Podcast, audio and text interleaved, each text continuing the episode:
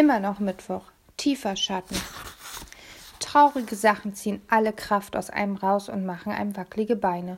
Bis zum Mittag hatte ich meine Erlebnisse ins Tagebuch getippt. Jetzt saß ich im Nachdenksessel, glotzte zum Fenster raus und dachte an Felix, den Geschichtenerzähler ohne richtigen Zuhörer, an den stummen Sven mit seinem Marienkäfer, Badewannenaugen und an Sophie, die von so viel grauem Gefühl umgeben war. Ich dachte an Oskar, der jetzt irgendwo gefangen war und, so schlau er auch sein mochte, ganz bestimmt große Ängste hatte. Dann fiel ich mir selber ein, wie ich wegen meiner Tiefbegabtheit hier herumsaß und nicht weiter wusste. Jemand, der schlauer war als ich, wäre es bestimmt gelungen, Sophia mehr Informationen zu entlocken. Depression, das graue Gefühl. Mama hat es mal so genannt, als wir uns über Frau Darling unterhielten. Eine Depression ist, wenn all deine Gefühle im Rollstuhl sitzen. Sie haben keine Arme mehr und ist leider auch gerade niemand zum Schieben da. Womöglich sind auch noch die Reifen platt. Macht sehr müde. Ich verkroch mich in mein Zimmer und legte mich aufs Bett. Ab und zu blinzelte ich durchs Fenster auf die riesige Fassade vom Hinterhaus, die tagsüber weniger gruselig war als abends und nachts, wenn die tiefer Schatten kamen.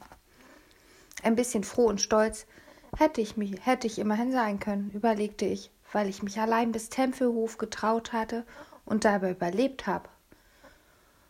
Aber das machten täglich Tausende von Menschen. Es war nicht normal, Angst vorm Verlaufen zu haben, nur weil man zu doof für links und rechts war. Letzte Nacht hatte ich schlecht und viel zu wenig geschlafen. Meine Augen fielen von ganz alleine zu. Irgendwann schreckte ich hoch, weil ich meinte, das Telefon hätte geklingelt, aber die Wohnung war still. Nach dem gestrigen Regentag und dem verhangenen Morgen schien inzwischen wieder voll die Sonne. Draußen musste es richtig heiß sein und dann döste ich erneut ein. Im Traum stand Oskar vor mir auf dem Dachgarten der RBs.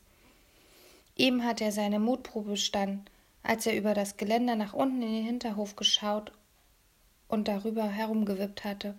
Jetzt sah er mich an ich wollte unbedingt wissen, ob er mein Freund war. Ich hörte mich meine Testfrage stellen, ob er morgen wiederkommen würde. Ich sah, wie Oskar sich am Arm kratzte, wie er an seinen Ansteckflieger zupfte, wie er mit seinen großen Zähnen auf der Unterlippe herumknabberte, bevor er sagte, eigentlich habe ich morgen schon was vor. Das kann den ganzen Tag dauern. Ich wurde so ruckartig wach, als hätte mir jemand auf den Kopf geschlagen. Nur dass es nicht wehtat. Etwas stimmte nicht mit dem Traum. Oder etwas stimmte nicht mit meiner Erinnerung. Fast konnte ich es mit Händen greifen, aber immer, wenn ich sie danach ausstreckte. Ganz ruhig bleiben, Rico, nicht aufregen. Ich machte die Augen zu und rief nochmal die Bilder zurück. Sonne auf dem Dachgarten der RBs. Oskar steht am Geländer zum Hinterhof und wippte und wippte und wippte. Er kratzte sich am Arm, zupfte an dem Flieger, den ich tags darauf im Müllcontainer finden werde. An dem kleinen roten Flieger, diesen Flieger, von dem ich bisher geglaubt hatte, er hätte sich von seinem Hand gelöst und wäre in den Hof runtergefallen, während Oskar am Geländer herumwippte. Ich schloss dermaßen schnell im Bett hoch, dass mir ganz schwindlig wurde. Meine Erinnerung stimmte nicht. Oskar hatte Sophias Flugzeug noch getragen, als er auf dem Dachgarten der Abis vom Geländer zurückgetreten war, was nur bedeuten konnte, er ist noch mal hier gewesen, flüsterte ich. Aber wann? Nachdem wir uns Montag verabschiedet hatten, hatte ich von Wohnzimmerfenster aus zugesehen, wie Oskar aus dem Haus lief. Ich hatte mir noch einen Spaß daraus gemacht, im Kopf die Schei Schritte mitzuzählen, die er durchs Treppenhaus bis zur Straße zurücklegte, um rauszukriegen, ob wir gleich schnell gehen würden. Oskar war schneller gewesen, als ich gezählt hatte. Am Montag hatte er also auf keinen Fall den Hinterhof aufgesucht, es sei denn, er wäre später nochmal zurückgekommen und hätte bei jemandem geklingelt. Sehr unwahrscheinlich. Und am Dienstag, gestern Vormittag, war er bereits entführt worden vermutlich als er gerade auf dem Weg zu mir gewesen war. Und das konnte wiederum nur bedeuten, es konnte nur bedeuten, ich hatte keine Ahnung, was es bedeuten konnte, sollte oder musste. Wie immer, wenn ich zu aufgeregt bin, spürte ich meinen Herzschlag und fühlte tausend Geistervögel in meinem Kopf umherflattern. Ich umklammerte ihn mit beiden Händen, wie mit an einer Schraubzwinge. Verzweifelt starrte ich aus dem Fenster gegen das Hinterhaus. Ich musste ewig geschlafen haben, draußen dämmerte es bereits. Mein Magen knurrte vor lauter Hunger wie ein Kampfhund. Es hätte nicht viel gefehlt, und ich hätte zum zweiten Mal an diesem Tag geweint. Aber ich wollte nicht weinen. Ich musste mit jemandem reden. Manchmal, wenn man Leuten etwas erzählt, das einen völlig durcheinander bringt, ist man danach nämlich weniger durcheinander. Und ich wusste genau, zu wem ich gehen konnte. Ich habe mich schon gefragt, ob du dich an meine Einladung erinnern und heute Nachmittag wirklich wiederkommen würdest, sagte der Bühl. Wir waren zwar so gut wie verabredet, aber ich hatte es nicht vergessen. Am besten konnte ich mich an das warme Gefühl erinnern, das mich durchflutet hatte, als ich bei ihm von meinem toten Papa erzählen wollte. Wie der Bühl mich angeguckt hatte und wie sein kaltes Wohnzimmer um mich herum aufzutauen schien, als wäre es vorher ein Zimmer aus Winter und Eis gewesen. Ich kam mir vor wie ein kleines Schiff bei hohem Wellengang auf offener See, und der Bühl war mein sicherer Hafen. Aber ich hatte den Eindruck, als hättest du plötzlich ein bisschen Bammel vor deiner eigenen Courage bekommen. Was ist Courage? Mut. Ich nickte bloß. Jetzt hatte ich zwar ein neues Wort gelernt, aber keine Ahnung mehr, wie der Bühl den Satz begonnen hatte. Wenn ich ihm das jetzt beichtete, würde er mich wahrscheinlich sofort wieder für bescheuert halten, und es war wichtig, in dem Moment die wichtigste Sache der Welt dass er einen guten Eindruck von mir hielt. Der Bühl sollte mir helfen, Oskar zu finden. Ich saß in seinem weißen Wohnzimmer auf seinem weißen Sofa. Vorsichtshalber guckte ich nicht drauf zu der schönen Stuckdecke, um nicht durcheinander zu kommen mit dem Aquarium und dergleichen. Vor mir stand eine Kohle auf dem Tisch. Ich hatte überlegt, den Bühl nach Müffelchen zu fragen, aber das hätte er vielleicht als unhöflich empfunden. Er stand da mit seiner coolen Narbe am Kinn, lächelte sein tolles Schauspielerlächeln und guckte zu mir runter. Hat deine Mutter sich mal gemeldet? sagte er. Ich schätze, sie hat's versucht. Irgendwann hat das Telefon geklingelt, aber da habe ich gerade geschlafen. Ich nippte vorsichtig an der Cola. Mit Cola muss man aufpassen. Ich habe mal gehört, dass zu viel davon einem von innen Löcher in den Magen brennen. Dann gluckert die Cola einfach so hindurch und überall hin. Und wenn du beim Edeka an der Käsetheke stehst, läuft dir plötzlich braunes Zeug aus der Nase. Hast du kein Handy? sagte der Bühl.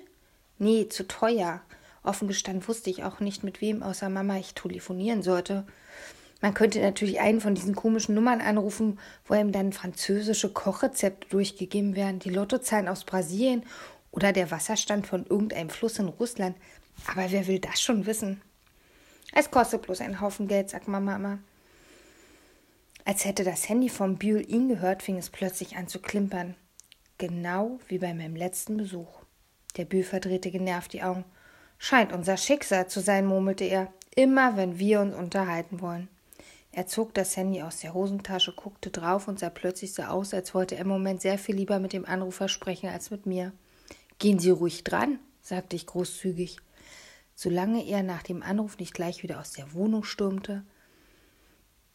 Die Lippen vom Bühl bewegten sich, als sagten sie Entschuldigung, und im nächsten Moment verschwand er aus dem Wohnzimmer. Ich stellte meine Kohle ab und schaute mich um. Nichts hatte sich verändert. Alles sah so aus wie gestern. Sogar das leere Glas stand noch unberührt so auf der Bildzeitung, wie es gestern gestanden hatte, auf dem inzwischen getrockneten Wasserfleck genau über dem Busen von Fußpflegerin Cindy. Ich rümpfte die Nase, griff nach dem Glas und stellte es ein Stück weiter wieder weg. Also so geht das nicht. Ein bisschen mehr Ordnung musste der Bö sich schon angewöhnen. Unordnung bringt einen bloß völlig durcheinander, besonders dann, wenn man sich auch noch mit einem nackten Busen mischt. Als ich die Zeitung hochhob und sie zusammenfalten und darunter ein aufgeklappter Stadtwald von Berlin zum Vorschein kam, lag daneben ein Filzstift. Ein paar dicke Punkte auf dem Stadtplan waren rot markiert. Es war das Muster das heute auf jeder Berliner Tageszeitung abgebildet war. Sechs rote Kreise. Sechs Entführungen. Ich starrte entsetzt die rote Kringel an. Es gibt ja diesen Spruch, dass manche Leute zwei und zwei nicht zusammenziehen können. Mag sein. Das, da ist was dran. Aber was kann ich dafür, wenn ich mich jedes Mal verrechne und dabei immer nur vier rauskriege? Jedenfalls fast immer. Um mich herum schwappte der Winter über dem Wohnzimmer zusammen. Mir wurde so kalt, als hätte jemand mein Herz zu einem riesigen Eiswürfel verwandelt. Oskars Entführung war erst gestern Abend in der Sondersendung den Nachrichten bekannt gegeben worden, aber die sechs roten Kreise auf dem vor mir liegenden Stadtplan waren bereits gestern Nachmittag eingezeichnet gewesen, als ich den Brühl besuchte. Der Bühl hatte von Oskars Entführung gewusst, Stunden bevor der Rest der Welt davon erfuhr. Und da war noch mehr. Der Klimpermann hat gesagt, wenn ich ihn verpetze. Das Klimpern von Bühls Handy hatte ich eben erst wieder gehört. Mäuse, die über die Tastatur von einem Klavier liefen. Kälter und kälter, eiskalt. Als ich so vorsichtig wie möglich vom Sofa aufstand, glaubte ich fast ein Knacksen zu hören, wie von einem Eiszapfen, dem man von einer Dachrinne bricht. Ich schlich zur Wohnungstür und lugte in den Flur. Die Stimme von Bühl drang leise, aber aufgebracht aus seiner Küche. Und was ich hörte, ließ alle Härchen auf meinem Arm nach oben stehen. Die 2000 Euro erst zusammengekriegt, nachdem sie mit ihrer rüsigen Geschichte an die Öffentlichkeit gegangen sind, um irgendeine Bank zu einem kostenlosen Kredit zu bewegen. Ihnen scheint nicht klar zu sein, in was für eine unmögliche Lage sie mich damit gebracht haben. Tut mir leid, aber das Leben des Jungen ist jetzt kein Pfifferling mehr wert. Einen Atemzug später war ich draußen im Hausflur. Einen weiteren Atemzug später fiel mir ein, dass ich die Zeitung nicht zurück über den Stadtplan geschoben hatte. Ich wirbelte herum, aber zu spät. Die Tür zu Bühls Wohnung fiel mit einem Donner, gewitterigen Bums im Schloss. Jetzt auch noch das. Hinter der Tür rief der Bühl Rico, Rico. Ich spurtete los.